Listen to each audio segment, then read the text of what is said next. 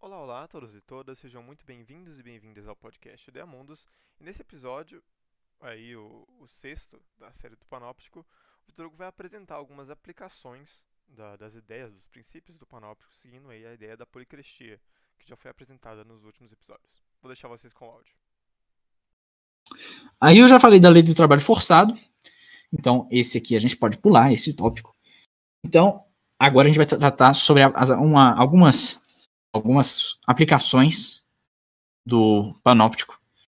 Hospícios de hospitais, inclusive dentro dos próprios cárceres, são, é o primeiro tópico um, relacionado à policrestia do panóptico. Eu vou tratar sobre uh, hospício, hospital e escola, um, e, e, só. O hospício e o hospital, eles têm um, um mesmo princípio. Uh, eles têm a característica de né, tentar ao máximo uh, se direcionar a, a, a, uma inspeção humana, sabe? Uma inspeção uh, de cura e tudo, não tem o objetivo de controlar o doente, mas sim de, de verificar justamente. A, imagina se tem um médico sempre de olho em você para ver se você está passando mal e tudo. É, isso é sempre útil. Né, e, e, com certeza seria um, um, um bom meio de salvaguardar a vida de muitos no período. Então, os hospitais e os hospícios são justamente com um objetivo humano. E eles podiam ser aplicados também no cárcere justamente porque o panóptico ele, ele permitia uma aplicação geral. Dentro de um, de um cárcere poderia um hospital. Inclusive, a França, em 1780, teve um decreto de Luís XVI e ah, aplicava, em certa medida, uma perspectiva panóptica ah, da criação de hospitais em cárceres, que é um, uma, uma coisa bastante defendida pelo Bentham, e, e, que foi, em certa medida, aplicada na França, ainda que no período não tenha sido efetivamente aplicada, sabe? Mas foi um decreto e era para ter sido. Bom, uh, os hospitais e os hospícios. Uh, Antoine Petit, que foi um médico, ele escreveu uh, Mémoire sur la meilleure manière de construire un hôpital de malades. Esse é o nome do livro. Ele trata, uh, nesse livro, sobre a teoria dos miasmas, que eu já citei aqui. E ele fala que deve-se haver ventilação nos hospitais. O Bentham, ele vai fazer de tudo possível para melhorar a condição ao máximo dos panópticos, de forma a manter o caráter econômico do panóptico. Ele era, o panóptico era super barato, de, em certa medida. Mais barato do que qualquer outra, outra casa prisional. Ah, e ele faz, inclusive, várias comparações entre casas prisionais variadas. E essa é, o Antoine Petit ele descreve um sistema de ventilação constante da, das casas é, hospitalares que o, o Bentham vai aplicar aqui para evitar o ar viciado, né, que podia tanto desenvolver flogisto devido à putrefação, né, das, das carnes é, das carnes, né, dos, dos infelizmente pacientes mortos que sempre tinha Uh, e da miasmas, justamente pelas doenças do ar viciado, do ar parado, com vários doentes ali, que seriam justamente as duas teorias principais da época. Ou seja, o, o panóptico, se ele não tivesse um sistema de ventilação muito bom, ele poderia ser inflamável e poderia causar a, a doença dos médicos quando estivesse ali dentro. De acordo com essas teorias, né? Claro. Vocês entenderam? Vocês lembram desses conceitos, flogisto e miasma e tal? Flogisto. Não, eu não conhecia antes, não. Flogisto é o negócio. Pode falar algo. É, flogisto é. Não, talvez eu tenha, esteja confundindo agora. O flogisto, na verdade, é aquele negócio que do fogo, né? Ou não? Exato. Ah, ah, o flogisto seria justamente a substância que estaria relacionada à inflamabilidade. Só que o miasma. O miasma, ele é a teoria do ar viciado. O ar parado, a ele desenvolve naturalmente a, a, ele é fonte natural de doenças, entende? Então por isso que até hoje a gente tem aplicação dessa teoria dos miasmas, por exemplo, na Europa, mesmo no inverno, eles abrem as janelas para ventilar as casas, uh, pensando justamente nesse, nessa lógica do ar viciado e tudo. Aqui mesmo, a gente abre as janelas para ventilar e evitar doenças, como nossas avós falam. É mesmo. E que, não- e- em certa medida, tá correto. Assim, ah, é lógico que um ar parado, cheio de doentes num hospital, é prejudicial. E é bom que esteja ventilando. Inclusive, na pandemia, ah, um uma das medidas de prevenção é sempre se manter ou num ambiente aberto, ou com as janelas e portas abertas e tudo. Mas bom. Isso aqui. Beleza.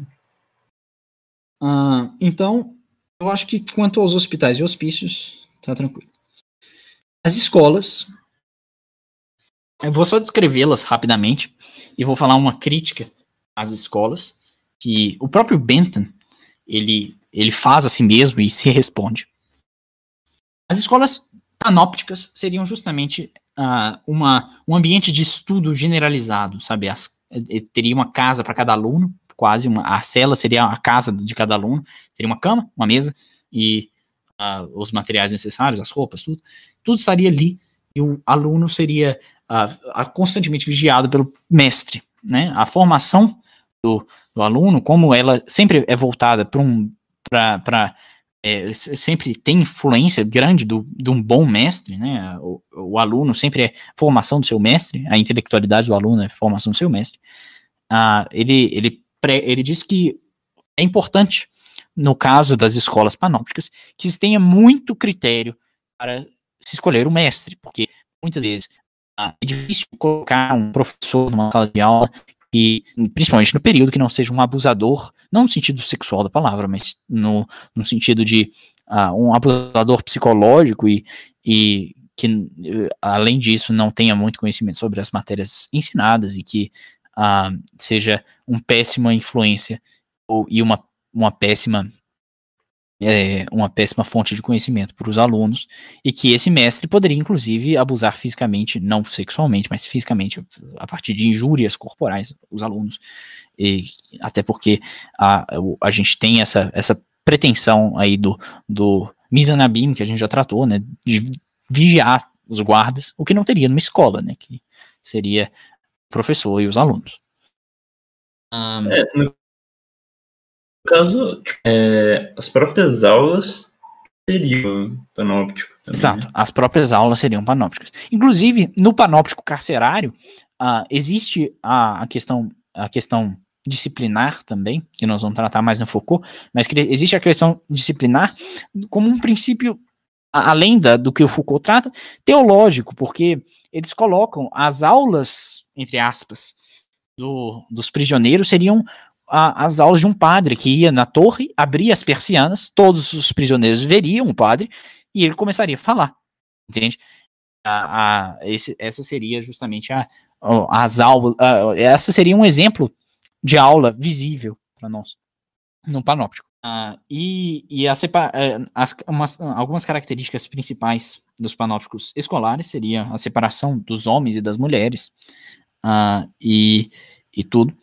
Ah, se- seria também a, a, a exigência intelectual geral seria a universalidade da educação, justamente porque qualquer um, ele adota um princípio do Overture, ah, qualquer um é capaz de aprender. E, ah, por fim, eu gostaria, eh, por fim não, eu ainda vou falar da, da crítica que se autofaz, né, mas eu gostaria de dar o exemplo aqui ah, de algum, algumas coisas panópticas que nós temos hoje na nossa escola. Ah, olha só, alguns exemplos, eu vou falar da escola de, do passado e a escola de hoje, né, obviamente. Ainda que a escola de, do passado ainda vá voltar. A escola do passado ah, sempre tinha uma vigilância geral do professor para com os alunos. O objetivo é sempre ver todos os alunos ao mesmo tempo, tanto por isso que ah, o professor sempre tem o tablado, né, para vigiar todos os alunos, mesmo os do fundo. As janelas nas portas, mesmo que ninguém esteja olhando, olhando pelas janelas, tem sempre esse caráter, meu Deus, alguém vai olhar ali daqui a pouco, eu não posso fazer merda. Ah, a questão, a, a disposição das carteiras, não que elas tenham um, um caráter circular, mas tipo, o objetivo é sempre, sempre vigiar. O, a, o caráter moralizante, que você fizer merda, você vai ser punido de alguma forma. Então você eh, pensa que está todo momento sendo vigiado, pratica as suas, as suas delinquências uh, juvenis. Uh, e a, a, o caráter impositivo também, os regramentos e tudo, são princípios panópticos. O prisioneiro, obviamente, não é, uh, não é autorizado a fazer qualquer coisa. Por exemplo, nós não somos autorizados a mexer no celular durante as aulas. Agora, a atual, ela é ainda mais clara quando você olha a aplicação das provas. As provas antes as provas antes também eram um princípio panóptico, até para avaliação a, dos, dos, presos e categorização e tudo, como o Bentham adora fazer. A prova atual que a gente faz na escola tem um claro princípio panóptico. O, o aplicador está sempre com a câmera desligada, pelo menos na, no terceiro ano regular. Ele está sempre com a câmera desligada, te vigiando, ou pelo menos você pressupõe que ele te vigia, ah, enquanto você faz uma tarefa em que você é obrigado, senão você tem a sua devida punição, que é a per perda dos pontos. Ah, você é avaliado e categorizado na medida que você tem a sua nota, e você é moralizado na medida que a nota é, ao mesmo tempo, tem a sua consequência psicológica, que você sentirá vergonha da sua nota em comparação aos dos outros, e, e você sempre tem esse caráter ah, comparativo entre as notas e até o efeito Pigmalião que a gente tratou anteriormente, sabe? De todos estarem fazendo uma prova e você, consequentemente, estará também. Uh, e, e, e, dentre esses, essas várias coisas, uh, existe sempre esse caráter vigilante da escola, os blefes mesmo, uh, que você tratou outro dia, Gustavo, ou ontem, se não me engano. Os blefes são um claro exemplo, um exemplo de panóptico, porque você, apesar de você não saber que é um blefe, você vai agir de tal modo a não ser punido, mesmo que seja um blefe. Então, todos os blefes punitivos, por exemplo, ah, você deve entregar o simulado a, até determinada hora. Que não seja necessário você entregar o simulado até determinada hora, você vai fazer dessa forma, porque senão, porque você está pensando que dessa forma você será punido se você não fizer. Então, algum, alguns exemplos panópticos. Se você quiser complementar com algum outro, Gustavo. Oh, eu queria fazer um rapidão. Na verdade, só uma observação. É que, assim, é, tipo, no nosso colégio, se for pra pensar, é, é aquele negócio de, de eles afundarem, tipo, no caso da escola passada, né? Uh, deles afundarem a, as portas para dentro da sala e gastou tudo, porque mal dá é, para ver, né? É, mas eh, se lembra que isso não era desejo da escola, né? Isso foi mais com o objetivo de é, foi, foi, pela questão. Foi, foi pela questão. Contra o pau foi, Exato, foi, foi, foi, foi, pela questão dos bombeiros mesmo. Por questão mas, incendiária, claro. Exato. Ah, mas se não tivesse aquilo, ah, com certeza. Ah, me, mesmo com aquilo, já é um exemplo muito grande de panóptico a escola. É, com certeza. Fala aí, Gustavo. Oh, eu imagino que a coisa do Agora você vai me xingar pelo repertório ruim, não sei o que, que eu estou trazendo aqui. Mas é exemplo do livro 1984. não acho ruim, não, porra. Eu só acho que é... você fica falando dele o tempo todo. Não, eu não falo dele o tempo todo. Você sabe de que eu não falo dele o tempo todo. Eu sei. Agora, é porque, claro que é, aquele livro, o George Orwell, ele teve uma influência muito grande da, de muita coisa que aconteceu no século XIX, né? E a própria teoria do panorama parece que, que influenciou bastante a, o, que, o que ele foi, por exemplo, por exemplo, um plot importante do livro é que existe uma teletela, que é uma câmerazinha que está na casa de todo mundo e ela controla todo mundo, e ela vigia, todo mundo é constantemente vigiado. Mesmo que não exista uma inteligência artificial, tipo, as coisas são meio mecânicas, né? Ele escreveu isso na, na primeira metade do século XX.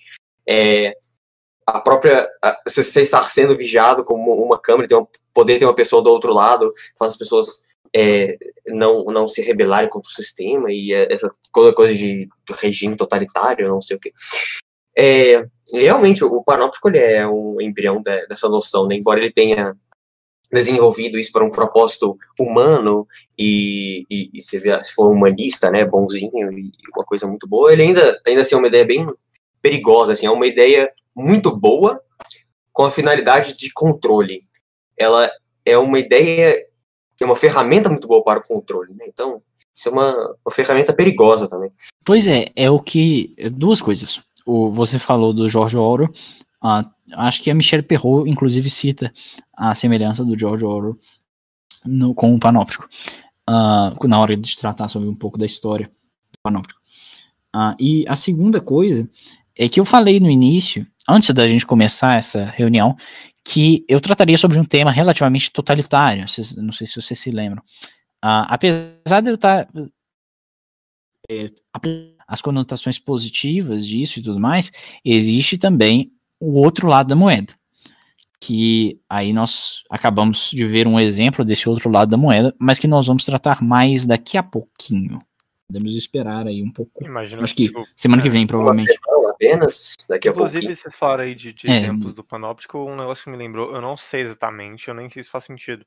Mas teve aquele negócio do, do da Inglaterra, do Big Brother, né? Que começaram a aplicar aqui, deu origem ao. Pode dar spoiler. Ah, Deu spoiler. É na China também, né, no qual esse sistema inglês é baseado, né? Ah, é, a China, eles têm, tipo, milhões de câmeras. Eles têm o país que mais tem câmeras. Tipo, para de dar spoiler. Ah, é. Do, do... Que coisa, gente, para. Tem spoiler, tem panóptico no Bloodborne também. Tem panóptico no Bloodborne, nem sei que é Bloodborne. Mais ou menos, é só uma brincadeira. Mas, sim. Para dar spoiler mesmo. Sim, esses sistemas de é, vigilância onipresente são, assim, completamente naturais na nossa sociedade, né? Todo lugar tem isso, assim. Com certeza. E, tipo, outra coisa que eu lembrei que eu queria falar também é, é porque, assim, a gente tá comparando, ah, beleza, tipo, nosso sistema educacional atual com o sistema do panóptico, é, e, tipo, é bem semelhante mesmo, porque se eu for pensar, parar pra pensar, na verdade, uma das únicas diferenças, que, tipo, acho que seria a principal diferença, é, no caso, né, desse ambiente escolar, é justamente o, o isolamento de cada aluno, né? Porque se é um quartinho para cada aluno, ia ser transformar uma aula presencial numa aula tipo virtual que a gente está tendo, né? Porque não tem interação assim. Ah, com, existe... professor até pode ser, mas com os outros alunos não tem. Não sei se você lembra no início da reunião, eu tratei sobre o caráter solitário que o Bentham critica tanto existe uma interação entre os alunos, principalmente no horário das refeições. Uh, mas nesse, nesse no, durante a aula, obviamente, não tem. Existe uma interação entre os prisioneiros no momento do trabalho, mas durante os tempos normais, obviamente, não tem. Uh, o caráter solitário, inclusive o Bentham, ele, ele, eu vou tratar, a última coisa que eu quero tratar aqui é a crítica que ele se auto faz, mas depois responde, tá? Ah, mas existe essa questão ah, que só no final que meninos veriam meninas. Só no final do, de todo o sistema educacional. Quer dizer, seria eh, seria muito muito depois. Então, ah, é, seria o momento propício para o casamento, seria o momento em que o indivíduo está mais maduro, seria o momento em que ah, ele teria contato em primeiro, primeira mão, ah, oficialmente, né, com essas coisas com a questão do sexo, com a, a, a, o, a, o, contato com o sexo oposto e tudo. E isso, apesar de ter lá seus malefícios, o objetivo do Bentham, não sei se vocês se lembram, é que ele, ele era casto, né? Ele era um sujeito extremamente casto, ele era um sujeito extremamente corretinho e tudo. E que ele, ele visava justamente, mais uma vez, a moralização dos, dos indivíduos, né? É, isso tem um certo motivo. À medida que você separa os grupos e, e tudo, uh, ele tem até um. Uh, eu não estava querendo falar sobre isso, mas eu vou falar, já que vocês mencionaram isso aqui, eu tive que entrar dentro desse assunto. Uh, talvez um, uma melhor comparação seria o, a, o, princípio da identidade, que é outro conceito bem também que eu não ia falar. Mas o princípio da identidade é o seguinte: você deve categorizar tudo na metodização, e as pessoas tem que ter identidade, sempre. Sempre tem que ter identidade, porque massas, massas amorfas, elas são sediciosas, sempre. Elas não é possível controlar uma massa. Você tem que saber o que, que a massa contém. Você deve classificar e colocar cada um no seu grupinho, cada um individualmente, cada um de forma atômica. Porque senão você não tem controle algum. E é esse o princípio da identidade. Você deve, to, tudo deve ter uma identidade. Por isso que o Bentham prega tanto a ideia do trabalho, porque à medida em que você tem a, a, um, sujeito desempregado na minha indicância, ele é anônimo. Compreende? Ele está fora da, do, da categorização. É isso. Imagino que Marx teria a dizer sobre Bentham. Em que aspecto? É que eu tô pensando que provavelmente ele teria dito que é- ele teria pensado que, é- que o Bentham é uma, uma forma de. Uma, uma- alguém que construiu uma ferramenta de controle da burra. Alienação, é alienação. Provavelmente ele teria visto o Bentham como um grande teórico da, da alienação da classe. Apesar de que, Não deixa de apesar de que ele adianta os gulags, né? Se for pensar. É verdade. Ele adianta os gulags, principalmente na Rússia, né? Foi inventado na Rússia com o objetivo de inspecionar trabalho, quase que aprisionar os indivíduos. É um gulag. É verdade. Isso realmente aí invalida Não, não totalmente invalida o que eu totalmente. Não invalida totalmente. Eu tô dizendo, Aí eu perdi eu tô o dizendo, eu tô dizendo somente que, apesar disso, existe uma semelhança até. Até com o caráter verdade, é totalitário do socialismo mesmo, o princípio de controle dos sediciosos e tudo, o assassinato dos generais por Stalin e tal. Não, é verdade, é verdade. Ah, o, o utilitarismo é bem eclético, de certa maneira. Ele emprega racionalismo, empirismo. Foi Mar- pode dizer que o, o- o utilitarismo ele é bem utilitário. Ele é policresto, se eu não me engano, essa, essa é a palavra. Da, né? Ah, Emprega policrestia. Você usa para todos os tipos de propósitos diferentes. Exato. Ahn, ah, agora, voltando rapidinho, é, pra gente acabar essa coisa das estruturas do panóptico. A última coisa, ultimíssima coisa ah, que eu vou tratar hoje é sobre a crítica que ele se autofaz na questão da educação aqui do, do panóptico. Ele fala que ah, poderia se argumentar que poderia, eh, ah, que poderia se reduzir as crianças em máquinas, que artificializaria toda a mentalidade de qualquer criança e se- retiraria-se a beleza de qualquer infância. Agora, o Bentham ele diz o seguinte, para se desviar dessa crítica, ainda que ele não tenha uma resposta conclusiva a ela. Ele diz o seguinte, que o objetivo dele é preservar a felicidade das crianças, independentemente de qualquer coisa.